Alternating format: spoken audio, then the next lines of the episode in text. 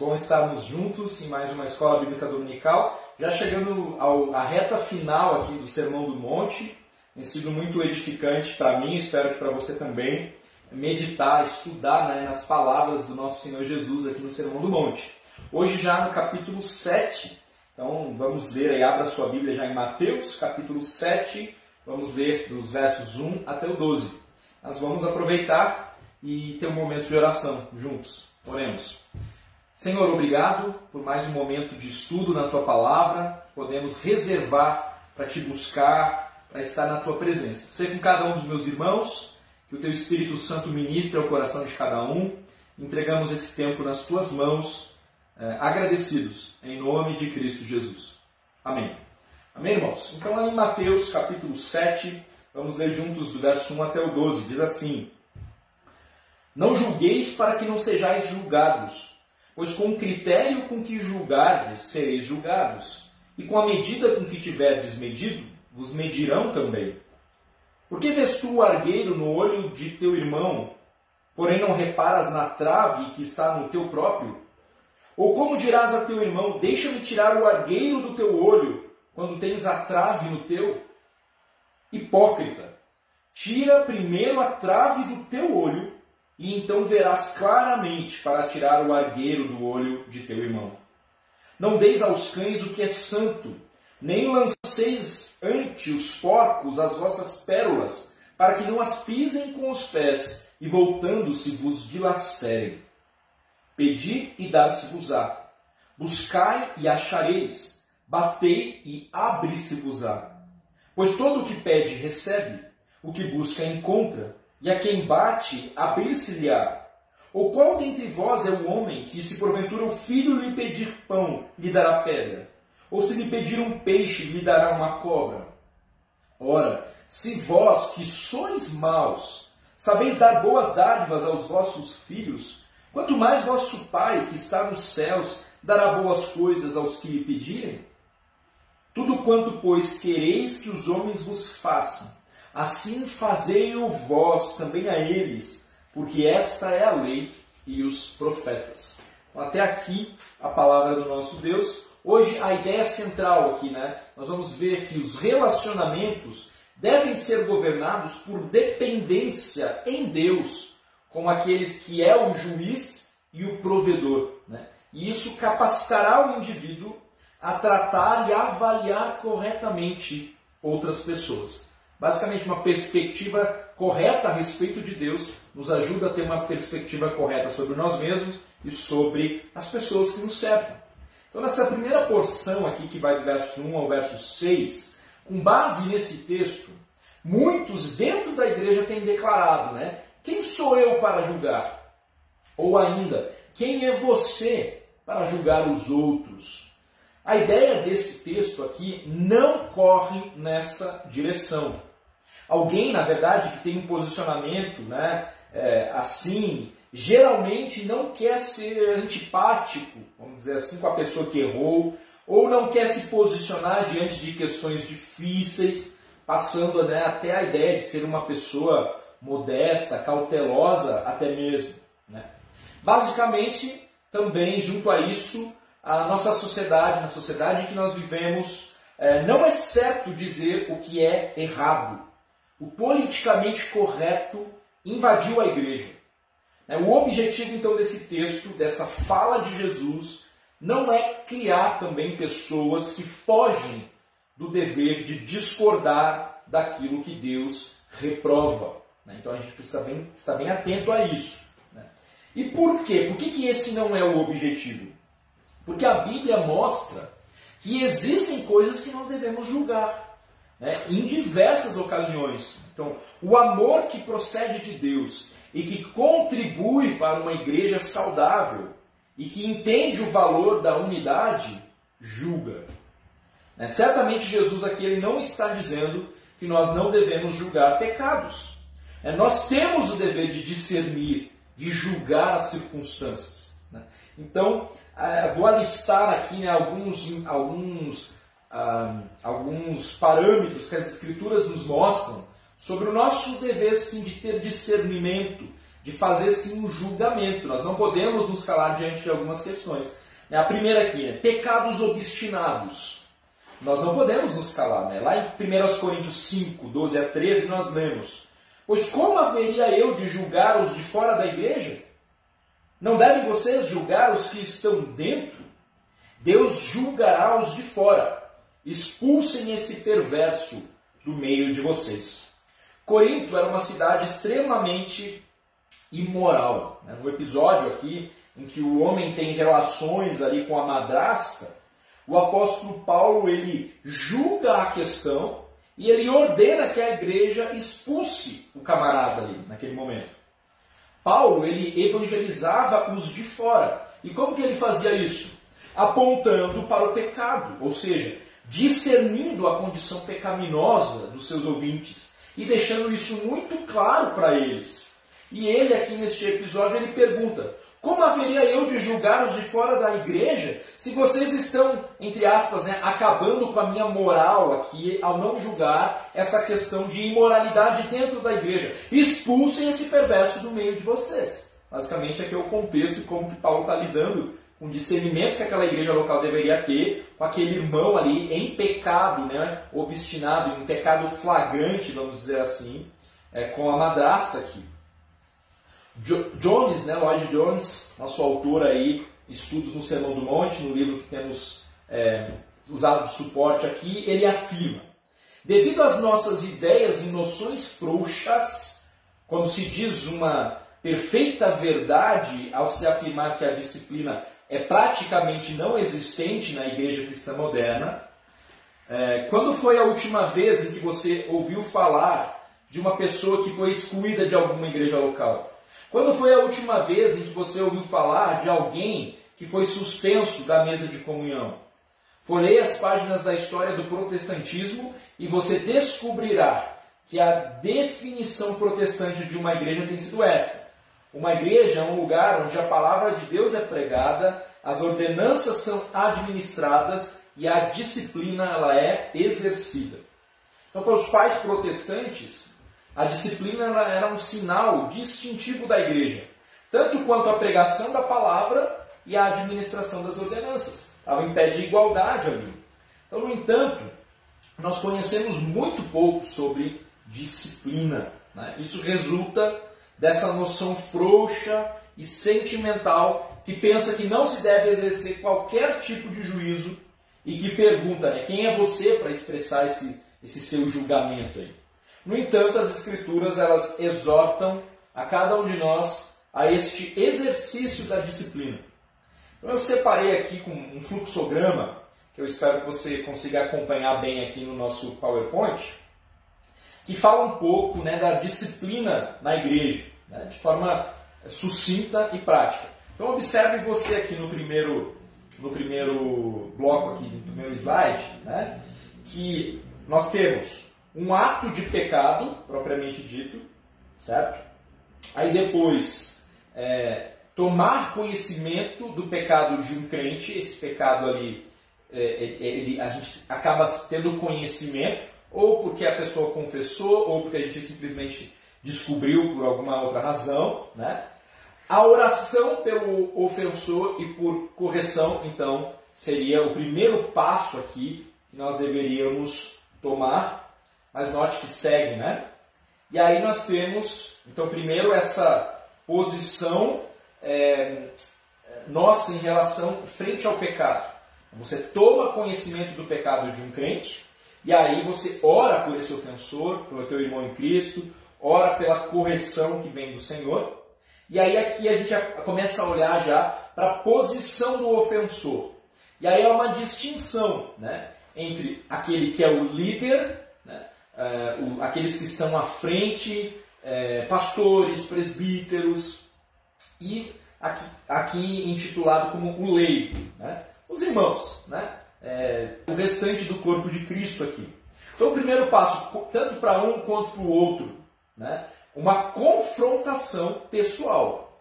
é, o líder que cai em determinado pecado, ele, da mesma forma como qualquer outro, por ele mesmo fazer parte do corpo de Cristo, ele deverá ser confrontado.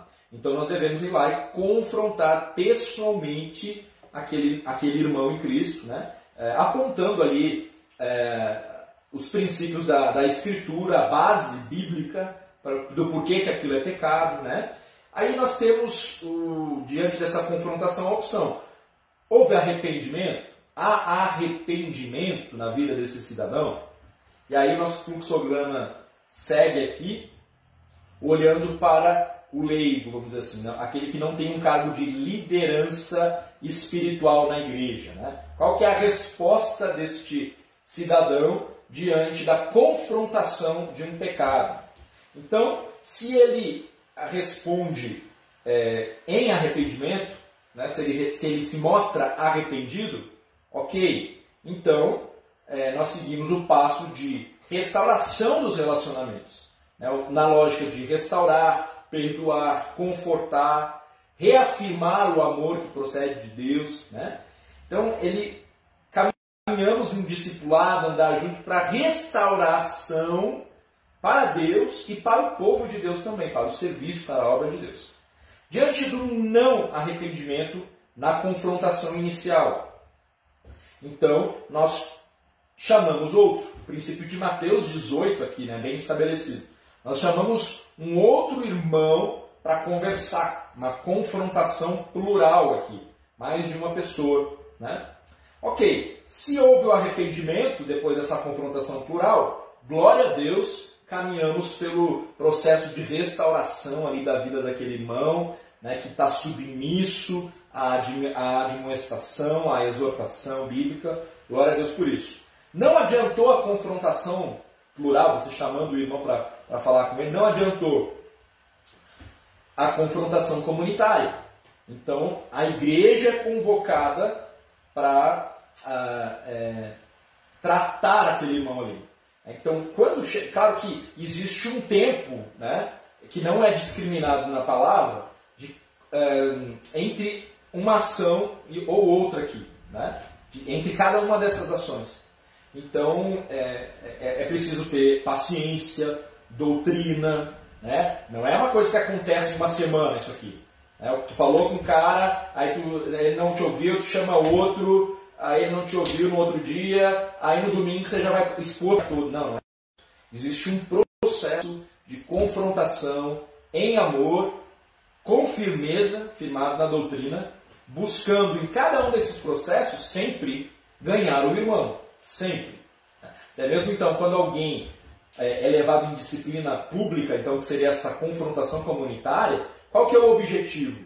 O objetivo é que todos aqueles irmãos agora estão liberados para cada vez que encontrar com aquele cidadão ali, né, é, exortá-lo.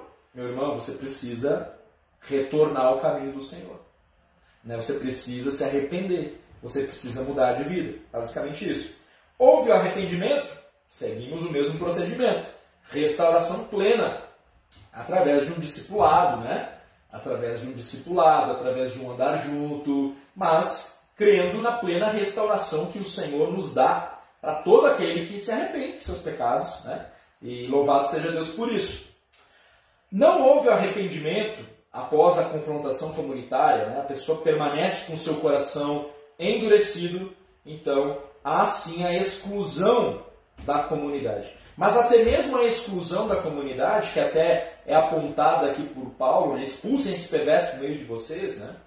É, ela também tem um, um, um viés de, de, de, resgatar esse irmão. É para que ele, sofrendo e padecendo é, neste mundo, caia em si e ainda retorne. Né?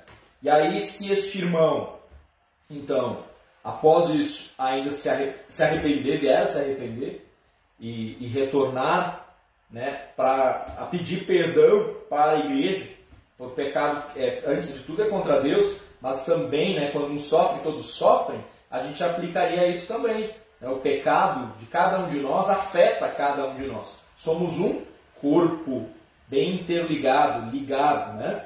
Então, é, mas este irmão arrependido, basicamente ele é disposto, disponibilizado né, a restauração aos relacionamentos, né, a, tanto para Deus quanto para o povo, para servir.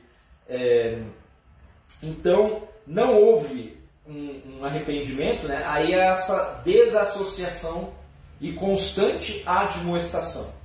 Então é aquela ideia, você não vai comer né, com os irmãos, você não vai manter uma comunhão como se nada estivesse acontecendo. Basicamente seria isso. Cada vez que nós encontrarmos esse irmão, nós precisaríamos é, admoestá-lo biblicamente. Né? E aí, a ponto, não, a ponto de. É esse, é esse o caminho. Né? Então, cada vez que a gente se encontrasse, a gente deveria admoestá-lo. O que acontece muitas vezes, né? Ah, nós queremos simplesmente ver o retorno de um irmão para, para os cultos no domingo e não nos atentamos da importância desse irmão se arrepender mesmo de determinado pecado e vamos nos, nos contentando. Ah, que bom que o irmão está voltando, né? Mas aí, pecados não tratados, não trabalhados, né? É, então, ele acaba sofrendo e não é o caminho bíblico. Né? Então, nós precisamos, claro, ter discernimento, fazer tudo com amor, com paciência, mas sem negociar a doutrina, a sã doutrina, e o caminho proposto de Deus para a própria restauração deste irmão em Cristo. Então, é, uma igreja que é, entende o valor da disciplina bíblica é uma igreja saudável. Nós precisamos buscar no Senhor a direção de como lidar com é, o pecado. Né? Certo? Mas nós temos também a posição do líder dentro disso tudo. Né? Aqui eu quero ler rapidamente 1 Timóteo 5, 17 a 21. Os presbíteros que liderem bem a igreja são dignos de dupla honra, especialmente aqueles cujo trabalho é a pregação e o ensino. Pois a Escritura diz: Não amordace o boi enquanto está debulhando o cereal, e o trabalhador merece o seu salário. Não aceite acusação contra um presbítero, se não for apoiada por duas ou três testemunhas. Os que pecarem deverão ser repreendidos em público, para que os demais também temam. Eu o exorto solenemente diante de Deus, de Cristo Jesus e dos anjos eleitos, a que procure observar essas instruções sem parcialidade e não faça nada por favoritismo. Então, os presbíteros, né, os líderes espirituais, eles também precisam, em caso de pecado, ser admoestados e passar pela disciplina bíblica também. Caso ele não se arrependa, qual é o caminho bíblico?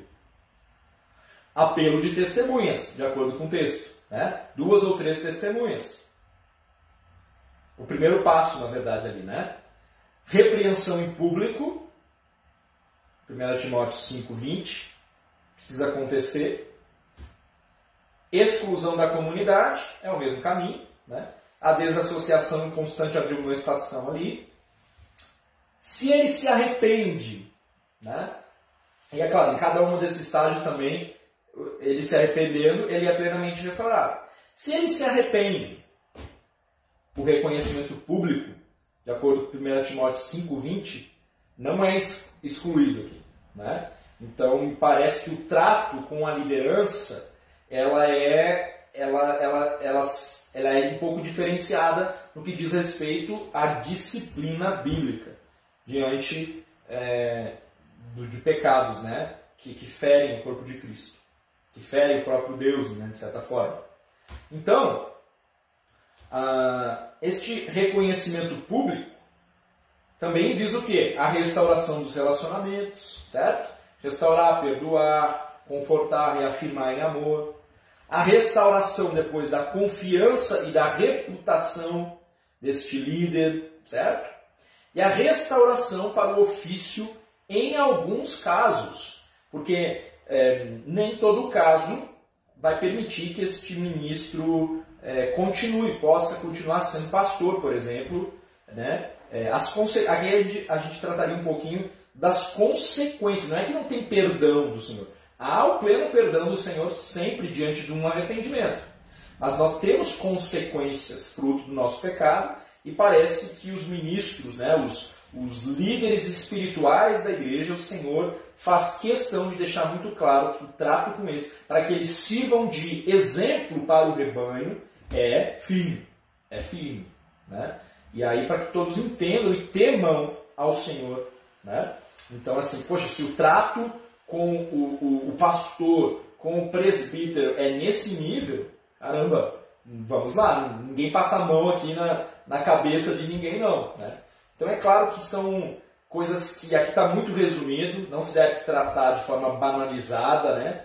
É, é, nem todo, diante de arrependimento, é, a, a, disciplina pode acontecer, vamos dizer, com a ovelha, né, com, com os irmãos em Cristo, a, a, no campo do, do, do, próprio gabinete pastoral, né, é, é, só os outros passos é mediante o não arrependimento. Né? Então a confissão de pecados ela é importante, é, necessária para todo mundo que pertence a Cristo, né? E aqui é, a olhar, a, olhando a julgar para 1 Timóteo, é, o líder deve ser um exemplo com relação ao modo como Deus lida com o pecado. Né? Com graça, mas ele também disciplina os seus filhos. Né? Então, seria mais nesse sentido aqui. A liderança aparecendo como um modelo do trato que, e da seriedade que Deus tem para com o pecado nas nossas vidas. A plena restauração da comunhão com o Senhor. E, ok. Então, aqui de uma forma bem sucinta, geral, né, apresentar um pouco aí sobre essa ideia da disciplina bíblica na igreja, que de alguma forma ela se associa a esse não julgar. Né? A gente vai sendo conivente com algumas práticas pecaminosas quando Deus não nos permite isso. Deus não nos dá essa, é, é, essa permissão, certo? Em nome do amor. Não, nós não temos essa permissão da parte de Deus. Então, em Mateus 7, Jesus ele não está proibindo o julgamento do pecado alheio. Nós temos que julgar essas questões. Né? Fechar os olhos para o pecado não demonstra graça, mas sim perigo. Confrontar o pecado não é opcional, mas é essencial. Lidar com o pecado não é julgamentalismo, mas curativo para o corpo de Cristo e para a própria pessoa. Corrigir o pecado não é algo carnal, mas espiritual. A outra área né, que, que nós vemos nas Escrituras, é, que nos indicam que devemos julgar litígios entre irmãos. Jesus também não está se referindo ao julgamento é, das pecuinhas entre os irmãos. Né? E aí a gente pode se perguntar: será que os irmãos em Cristo brigam? Acho que como igreja a gente consegue reproduzir isso muito bem né, no que diz respeito à referência com a nossa família nós brigamos com os nossos irmãos quando pequenos ali, né? Daqui a pouco já está todo mundo brincando, nem lembra que brigou. Parece que a igreja consegue reproduzir muito bem esse relacionamento aí. Será que os irmãos em Cristo brigam? Tem alguma pecuinha que vocês acham? Né? Então, 1 Coríntios 6, 1 a 5 diz assim: Se algum de vocês tem queixa contra o outro irmão, como ousa apresentar a causa para ser julgada pelos ímpios? Vocês não sabem que os santos hão de julgar o mundo? Se vocês de julgar o mundo, acaso não são capazes de julgar as causas de menor importância? Vocês não sabem que haveremos de julgar os anjos? Quanto mais as coisas desta vida. Portanto, se vocês têm questões relativas às coisas desta vida, designem para juízes os que são da igreja, mesmo que sejam os menos importantes. Digo isso para envergonhá-los. Acaso não há entre vocês alguém suficientemente sábio para julgar uma causa entre irmãos? Então, Paulo aqui manda julgar as questões entre os irmãos. O texto é muito claro. Nós devemos julgar também o que é dito pelos pregadores. Nós também devemos julgar o que nos é dito. 1 Coríntios 14, 29, nós vemos: Tratando-se de profetas, falem dois ou três e os outros julguem cuidadosamente o que foi dito. Então nós temos que ouvir os pregadores julgando à luz das Escrituras o que está sendo dito. Nós não podemos simplesmente engolir tudo, como nós já temos falado aqui em algumas pregações. Então, não é esse tipo de julgamento a que Jesus está se referindo aqui nesse texto. Nós temos a obrigação de julgar o que está sendo dito. Certo? Nós devemos também julgar depois de abandonar o próprio pecado. Jesus não está falando aqui que é errado corrigir os irmãos. No verso 5 de Mateus ele diz, né? Hipócritas, Tire primeiro a viga do seu olho, e então você verá claramente para tirar o cisco do olho do seu irmão. Ou seja, nós precisamos corrigir para corrigir. Corrigir o irmão com a consciência limpa. Assim, nós temos que julgar, portanto, pecados obstinados, litígios entre irmãos, o que é dito pelos, prega pelos pregadores, né? e depois de abandonar o próprio pecado. Então, qual é o julgamento que nós não podemos fazer que Jesus está se referindo aqui? Jesus ele está condenando o julgamento temerário, o julgamento precipitado, basicamente. Então é importante lembrar que em Mateus, julgar está relacionado ao julgamento de Deus, à condenação de Deus. Isso em Mateus. Então aqui seria julgar e condenar de modo precipitado, sem fazer uma avaliação mais minuciosa dos fatos, atribuir culpa sem ter muitas evidências, um parecer muito negativo sem provas. Quem julga assim, sem misericórdia, não terá misericórdia da parte de Deus. Lá em Tiago 2,13 nós lemos: Porque será exercido juízo sem misericórdia sobre quem não foi misericordioso. Mas por que é tão reprovável, então, esse tipo de julgamento? Nós poderíamos perguntar. Porque esse é um pecado em que você, em que nós tomamos o lugar de Deus. Em Romanos 14, versículo 4, nós lemos: Quem é você para julgar o servo alheio? No contexto aqui, julgando e condenando por questões triviais. Né? No verso 10, portanto, você por que julga seu irmão? E por que despreza seu irmão? Pois todos compareceremos diante do tribunal de Deus. Em outras palavras, meus irmãos, a exortação de Jesus aqui é: saia do lugar que pertence a Deus. Lá em Tiago 4, 11 e 12 diz: Irmãos, não falem mal uns dos outros. Quem fala mal contra o seu irmão ou julga o seu irmão, fala contra a lei e a julga. Quando você julga a lei, não a está cumprindo, mas está se colocando como juiz. Há apenas um legislador e juiz, aquele que pode salvar e destruir. Mas quem é você para julgar o seu próximo? Em suma, Jesus ele condena o julgamento temerário, apressado, sem compaixão. Ele condena o espírito crítico severo, sem compaixão. Esse julgamento injusto, ele traz prejuízos para a vida espiritual do crente e para o seu ministério junto aos irmãos, uma vez que a tarefa pastoral de cuidado, ela não é exclusiva do pastor. Né?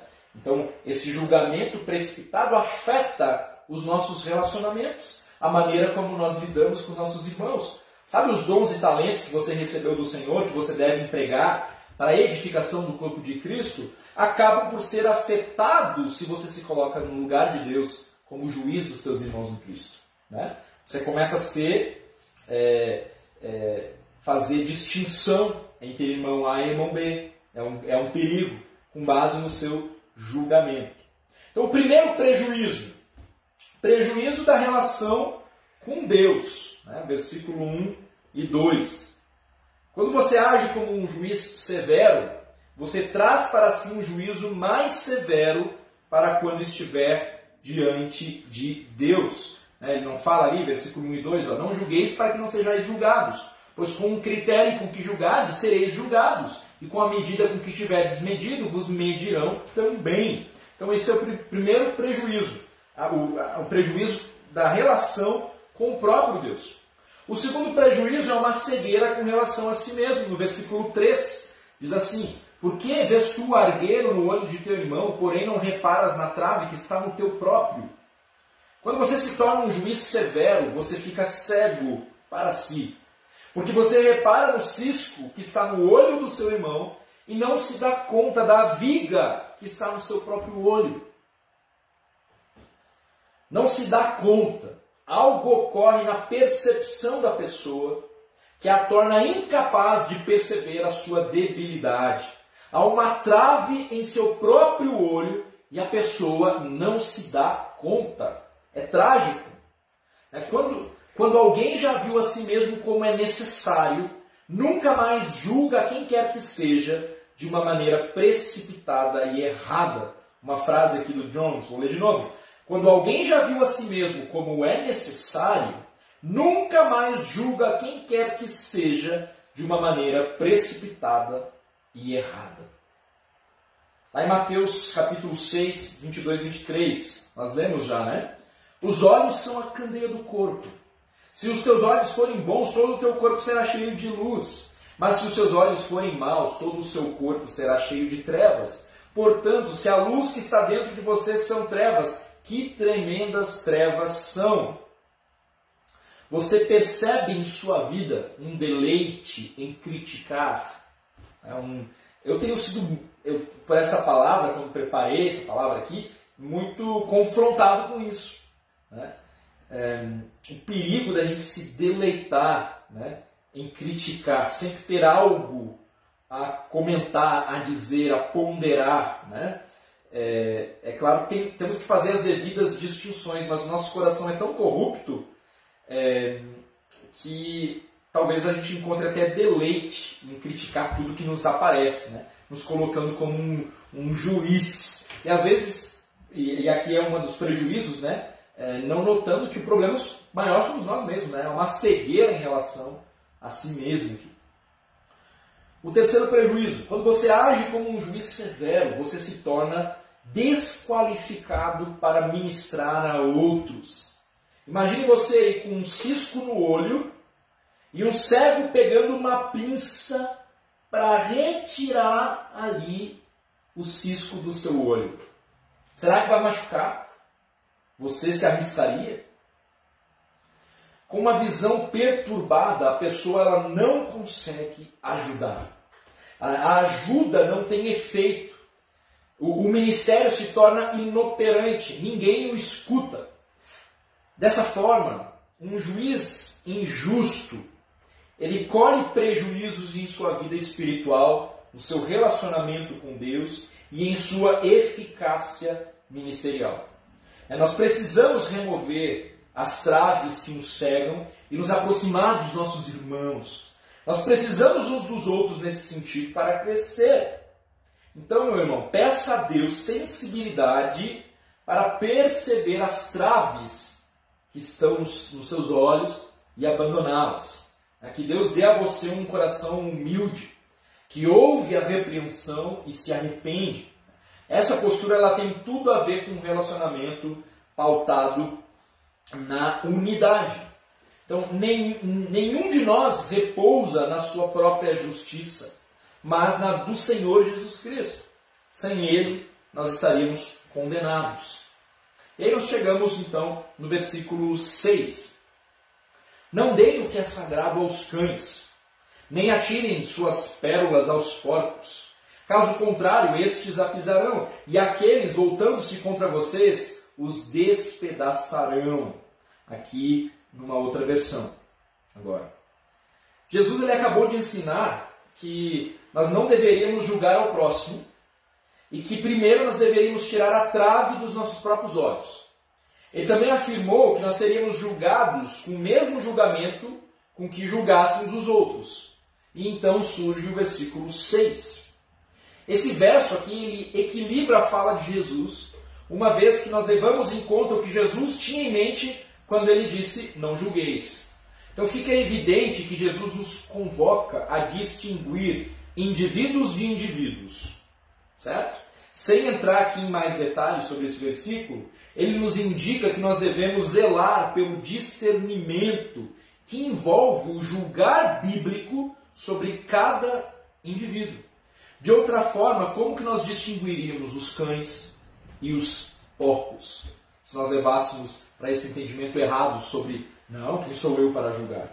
Se o versículo 6 ele está dizendo, não deis aos cães o que é santo, não lance aos porcos as vossas pérolas. Aqui requer discernimento, requer um certo é, julgamento para você distinguir um indivíduo de outro indivíduo. Para quem você não entrega o que é santo, para quem você não entrega a, a, o que você, as suas pérolas. Então, é, esse versículo ele fortifica mais uma vez uh, o, que, o, o que o Senhor Jesus não está falando. Ele não está falando para que a gente não tenha discernimento, para que a gente não julgue o certo do errado, para que a gente não se posicione com relação ali ao que nós já ponderamos aqui. Né? Então, é, é nosso dever é, atentar para isso e não ser conivente com o pecado. Mais uma vez, com a paciência e com a doutrina muito bem ajustados, conforme nós já vimos até em Timóteo. Carlos Oswaldo, né, o autor ali do Foco em Desenvolvimento, ele afirma que o Sermão do Monte ele responde a, a duas perguntas. Que tipo de justiça é exigido para ingresso no reino? E como nós deveríamos viver uma vez que nos é, juntemos às fileiras dos que aguardam a manifestação do reino? Então, o trecho que vai do capítulo 5 até o 7 de Mateus apresenta a justiça do reino. No texto de hoje, nós entendemos que a verdadeira justiça ela deve ser manifesta em termos de uma atitude positiva para com as outras pessoas, ao invés de julgar, né, de pré-julgar suas intenções e criticar feridamente. Ok, grande desafio temos aí. Né? Agora aqui nos versos 7 a 12, nosso segundo bloco aqui de, de versículos, nós veremos que a capacidade de viver de acordo com o padrão do rei depende da relação do discípulo com Deus e, nesse sentido, é, vê-lo como um pai amoroso permitirá que tal discípulo lhe peça tudo aquilo que é necessário para uma vida justa. Então, mais uma vez, uma compreensão correta a respeito de quem Deus é, né? esse pai amoroso aqui. Então, isso é que vai permitir que a gente peça tudo que é necessário para viver uma vida justa. É, certo? Então, por qual razão o nosso Senhor proferiu essas palavras agora, nessa altura aqui do seu discurso?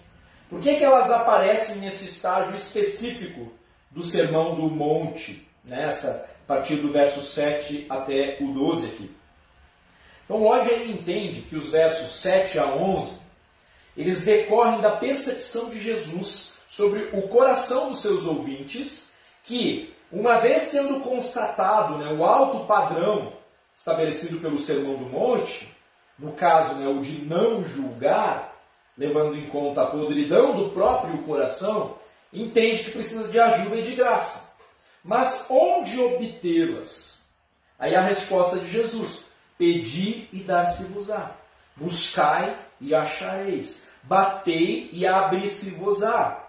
Então, o padrão de Deus, ele nos esmaga até o pó, né? especialmente com, em relação a isso, ao não julgamento, ao pecado grave de se colocar no lugar de Deus como juiz.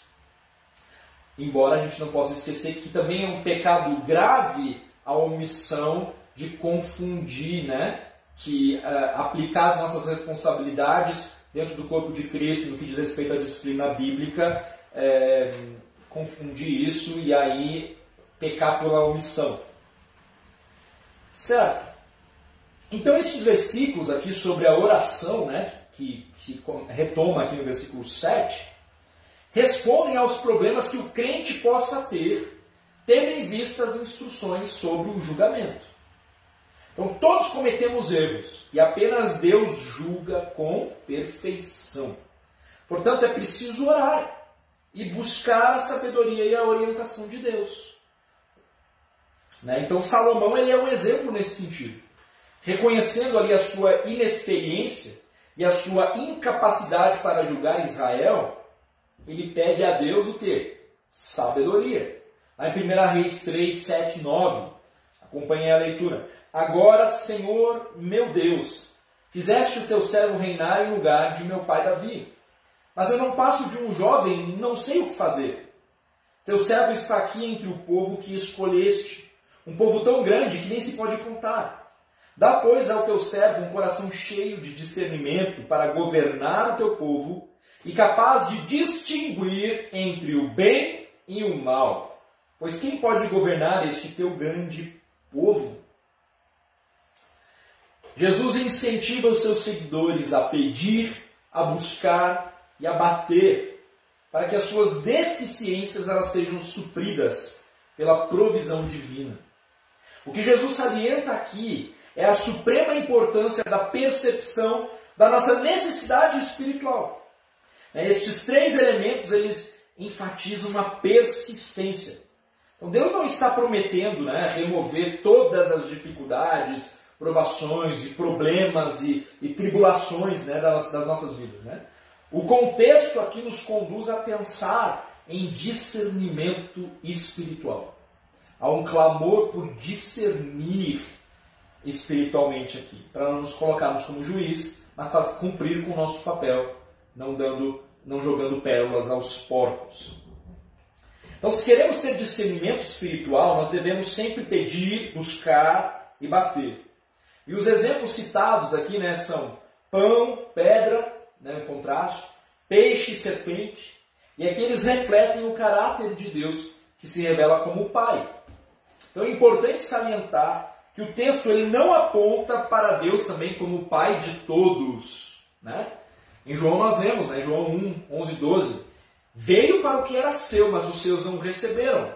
Contudo, aos que o receberam, aos que creram em seu nome, deu-lhes o direito de se tornarem filhos de Deus. Então, são parênteses aqui, né, em relação à paternidade do nosso Deus.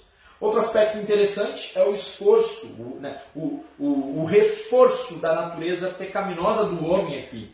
Porque ele fala: se vocês, apesar de serem maus, olha aqui o está talado aqui na nossa mente. O homem, é, ele é, é, inerentemente mal. Né? Então, se vocês, apesar de serem maus, sabem dar boas coisas a seus filhos, quanto mais os, o Pai de vocês, que está nos céus, dará coisa, coisas boas aos que lhe pedirem. A natureza pecaminosa do homem, então, aqui é ressaltada apenas para mostrar outro aspecto da natureza de Deus. Ele é santo. Ele sim é sem pecado. Então, quanto mais é, ele, né, que verdadeiramente conhece a diferença que há entre o bem e o mal, com profundidade, uma profundidade desconhecida por nós, ele dará coisas boas aos que lhe pedirem. Então, a passagem correspondente né, em Lucas 11, ela deixa claro no que consistem essas coisas boas. Lá em Lucas 11, 9 e 13, nós lemos: Por isso lhes digo: peçam e lhes será dado, busquem e encontrarão, batam e a porta lhes será aberta. Pois todo o que pede, recebe o que busca encontra, e aquele que bate, a porta será aberta. Qual pai entre vocês, se o filho lhe pedir um peixe, em lugar disso lhe dará uma cobra? Ou se pedir um ovo, lhe dará um escorpião? Se vocês, apesar de serem maus, sabem dar coisas boas aos seus filhos, quanto mais o Pai que está nos céus dará o Espírito Santo a quem o pedir. Então aqui parece que esse texto é, que correspondente aqui à passagem de Mateus, né, deixa muito claro, né, o Espírito Santo é o que nos capacita como crentes a ter a aptidão que necessitamos. Né, toda a graça, todo o dom espiritual. Então assim, pedir, buscar, bater, não se refere a um relacionamento de barganha com Deus, baseado em nossos desejos é, superficiais ou exclusivamente materiais, tão míopes.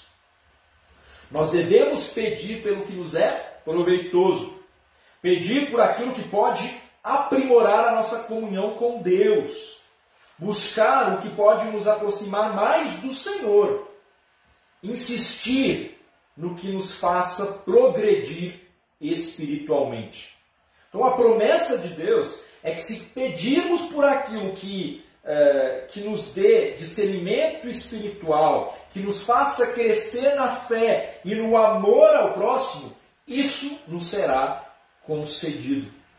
Né? E aí, com todo esse discernimento, com essa bagagem, com, esse, com o poder que vem do próprio Espírito Santo, nós conseguimos não julgar, não nos colocar no lugar de Deus como juiz e ao mesmo tempo cumprir com o nosso papel diante dos nossos irmãos em Cristo de admoestar sem negociar a verdade. Então, em suma, não julguei. O padrão do Sermão do Monte do reino de Deus é elevado.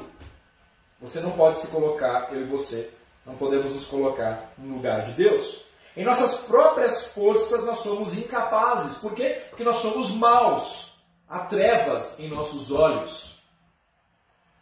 Então nós precisamos da intervenção de Deus. Ele nos encoraja a ter intimidade com Ele e a pedir, buscar, bater com persistência aquilo que pode nos capacitar a viver de acordo com os valores do reino.